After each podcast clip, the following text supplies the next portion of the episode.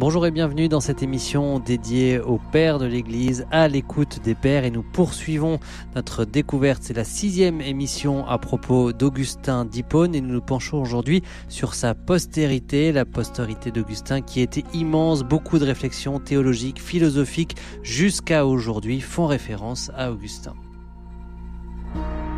À l'écoute des pères l'émission de dialogue RCF sur les pères de l'Église avec Jean Charmois, orthodoxe. Interroge ton père et il t'instruira, tes anciens et ils te répondront. Livre du Deutéronome, chapitre 32, verset 7. Bonjour Jean. Bonjour Amaury. On poursuit avec vous cette euh, découverte d'Augustin et on va voir euh, combien sa, postérité euh, est importante jusqu'à aujourd'hui. Mais cette postérité, en fait, dès l'Antiquité, elle a déjà rayonné. Oui, dès son vivant avec ses disciples, c'est un géant, donc il est très vite, ses écrits circulent. Et même après sa mort, les augustiniens vont s'attaquer un peu aux moines, euh, moines de Lérins, euh, Vincent de Lérins, et aux écrits de Jean Cassien, qui sont considérés, on l'avait déjà vu, comme euh, presque pélagiens, c'est-à-dire presque hérétiques.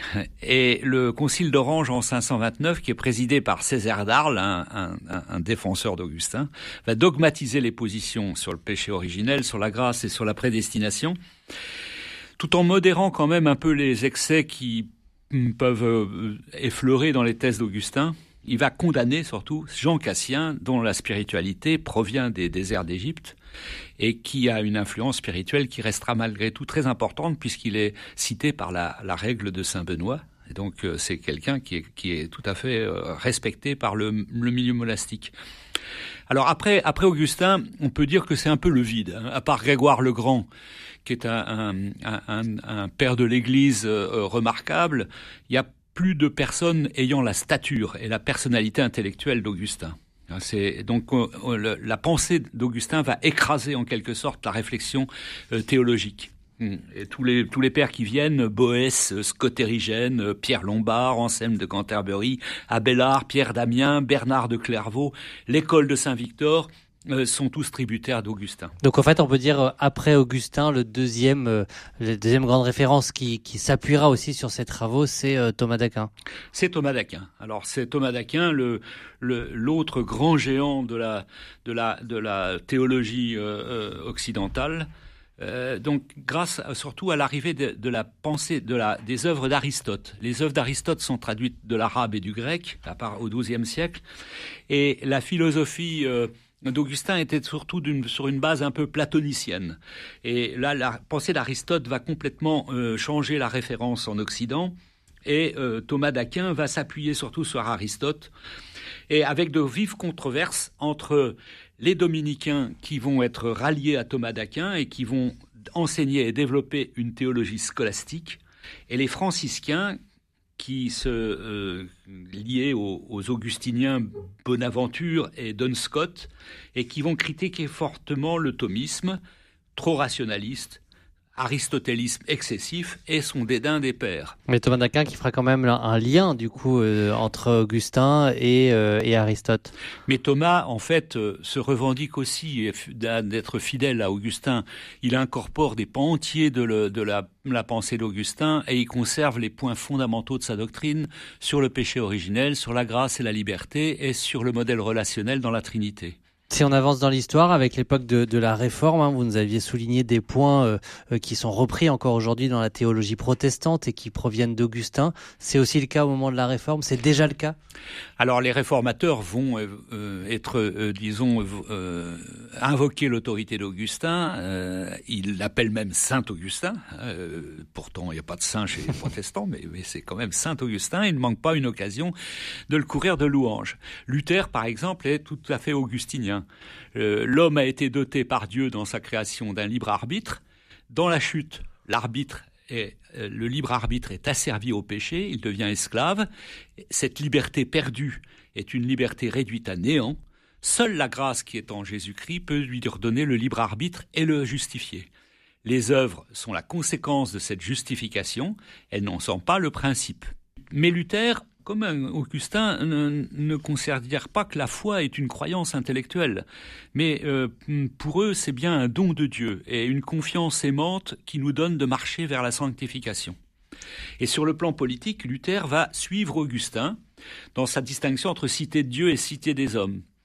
Euh, si les vrais chrétiens qui appartiennent à la cité de Dieu n'ont pas besoin de loi parce qu'ils sont gouvernés par l'Esprit, euh, les autres, ceux du monde, doivent être encadrés par le droit. Et Luther euh, pose les principes et accepte les principes de la légitimité du pouvoir temporel. C'est très important pour la suite de la réflexion euh, politique qui viendra. Et avec Calvin aussi, avec cette question de la grâce peut-être, la grâce seule? Alors avec Calvin, bon, c'est convergent et encore plus que convergent, c'est carrément... bon, Calvin reprend des, des schémas augustiniens très radicaux, euh, notamment euh, ce qui concerne la double prédestination. Je cite une parole d'Augustin que Calvin va, va reprendre. C'est par un seul homme que tous les hommes qui naissent d'Adam sont soumis à la condamnation, à moins qu'ils ne renaissent en Jésus-Christ par le sacrement de la régénération que tous doivent recevoir avant de mourir, s'ils veulent avoir part à cette vie éternelle, à laquelle Dieu les a prédestinés dans son infinie miséricorde. Quant à ceux qui sont prédestinés à la mort éternelle, Dieu leur applique le châtiment dans la mesure la plus rigoureuse de justice. Bon, c'est une, une parole qui, qui, qui heureusement aujourd'hui a été quand même un peu, un peu atténuée. Mmh. Euh, Calvin, d'ailleurs, comme Augustin, euh, appelle l'intervention du bras séculier. Les hérésies doivent être combattues. Euh, Calvin écrit Dieu a donné le glaive aux magistrats pour défendre la vérité de Dieu quand besoin est, pour punir les hérétiques qui la renversent.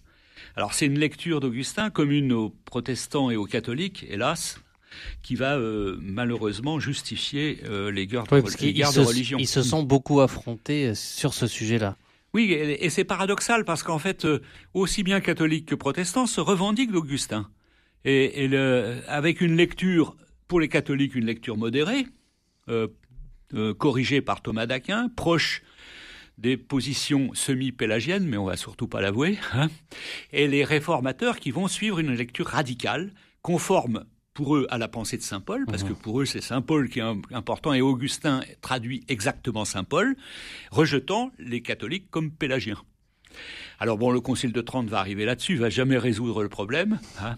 Et donc euh, ces débats vont continuer dans la théologie et la philosophie occidentale. Si on avance un peu dans, l'histoire, euh, au moment, à l'époque de, Port-Royal, XVIIe siècle, le jansénisme. Alors arrivent les grands débats sur la grâce et la liberté euh, du jansénisme. Jansénus est, un évêque de, hollandais qui prétend établir la position réelle d'Augustin en s'opposant aux jésuites qui donnerait une importance trop grande à la liberté humaine. Et donc les questions qui sont posées sont des questions qui sont euh, récurrentes hein, dans, toute la, la, réflexion occidentale. Quel rôle joue la toute-puissance de Dieu et la volonté humaine dans le salut? Dieu est-il un Dieu de miséricorde ou un Dieu vengeur? Les créatures peuvent-elles contribuer d'une façon quelconque à leur salut? Nos mérites sont-ils un don de Dieu ou notre propre œuvre? Notre conduite vertueuse est-elle la cause ou le symptôme de notre salut? Alors les jansénistes, qui se considèrent comme catholiques, suivent la position d'Augustin. Ils insistent sur la nécessité d'une véritable conversion intérieure. Le, chrétien doit faire fructifier les grâces qu'il a reçues en menant une vie euh, retraitée, mmh. euh, en retrait. Les jésuites, au contraire, euh, considèrent effectivement que nous avons besoin de la grâce divine pour faire le bien, mais ils estiment qu'une grâce suffisante est accordée à tous et que seul notre libre arbitre la rend ou non efficace ils soutiennent une thèse qui dit que le regret des péchés suffit. Alors la thèse janséniste va se développer, se populariser, défendue par le philosophe Blaise Pascal dans les provinciales, dans son livre des provinciales. Et à plus, la question se double d'une question politique parce que les jansénistes sont qualifiés de parti dévot et une vision incompatible avec l'universalisme politique de Richelieu et de la papauté, du Saint-Siège, qui, qui est soutenu par les, qui sont soutenus par les jésuites. Finalement, Jansénius va être condamné par le pape en 1653. Hmm. On, voit quand même euh, que se croisent souvent les débats euh, euh, spirituels et puis ou philosophiques ou théologiques avec des questions politiques. plus tard, dans, l'époque de la philosophie moderne, on pense à, Descartes notamment, Augustin continuera de, de raisonner, son ombre continue de planer sur les réflexions philosophique Alors on voit la, postérité d'Augustin, l'Augustin philosophe. L'Augustin philosophe va être lu et relu par toute la philosophie moderne. Descartes, déjà, va tirer d'Augustin cette réflexion et cette approche du jeu qu'on a déjà euh, examiné dans les confessions, l'arrivée du jeu dans la littérature. Et euh, le cogito ergo sum, le je pense donc je suis de Descartes, c'est déjà une reprise du jeu d'Augustin, d'une certaine manière.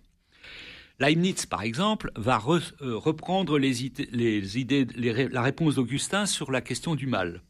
Premièrement, le mal est une privation, un manque, un rien. Deuxièmement, le mal naturel. Le mal naturel, euh, les tremblements de terre, les inondations, les épidémies, etc., hmm, fait partie d'un ordre. Et comme tout ordre, il est merveilleux. Il est créé par Dieu. Le mal moral est le résultat du libre arbitre, sans lequel il n'y aurait pas de bien moral. On voit, qu'Augustin, Augustin traduit, est, traduit à, sa manière par, par, par Leibniz.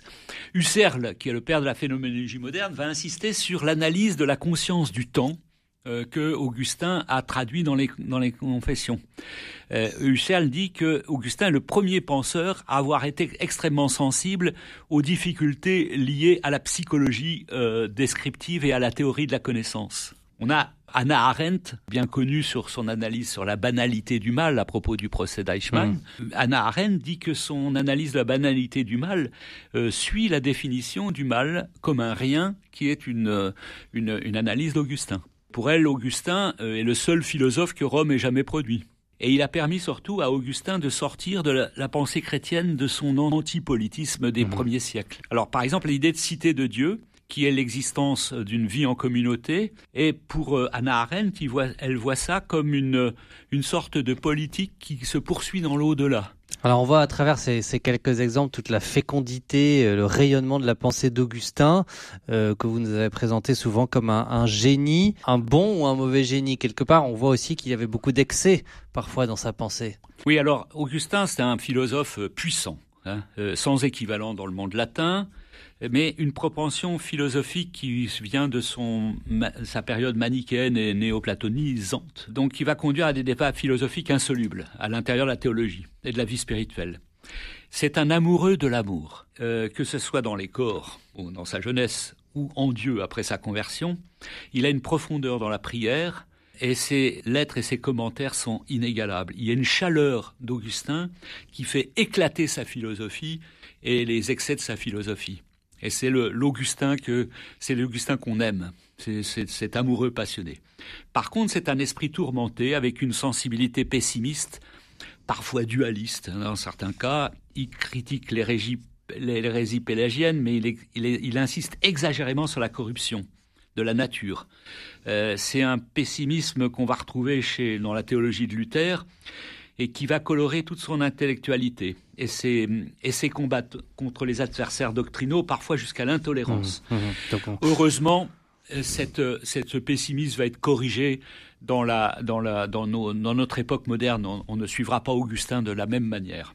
Et puis on, verra aussi euh, la semaine prochaine, Jean Charmois, euh, l'approche patristique orientale, la vision de l'Église orthodoxe euh, sur la pensée d'Augustin et comment est-ce qu'il s'intègre du coup dans le, concert des, des pères que nous parcourons ensemble. Merci, à la semaine prochaine.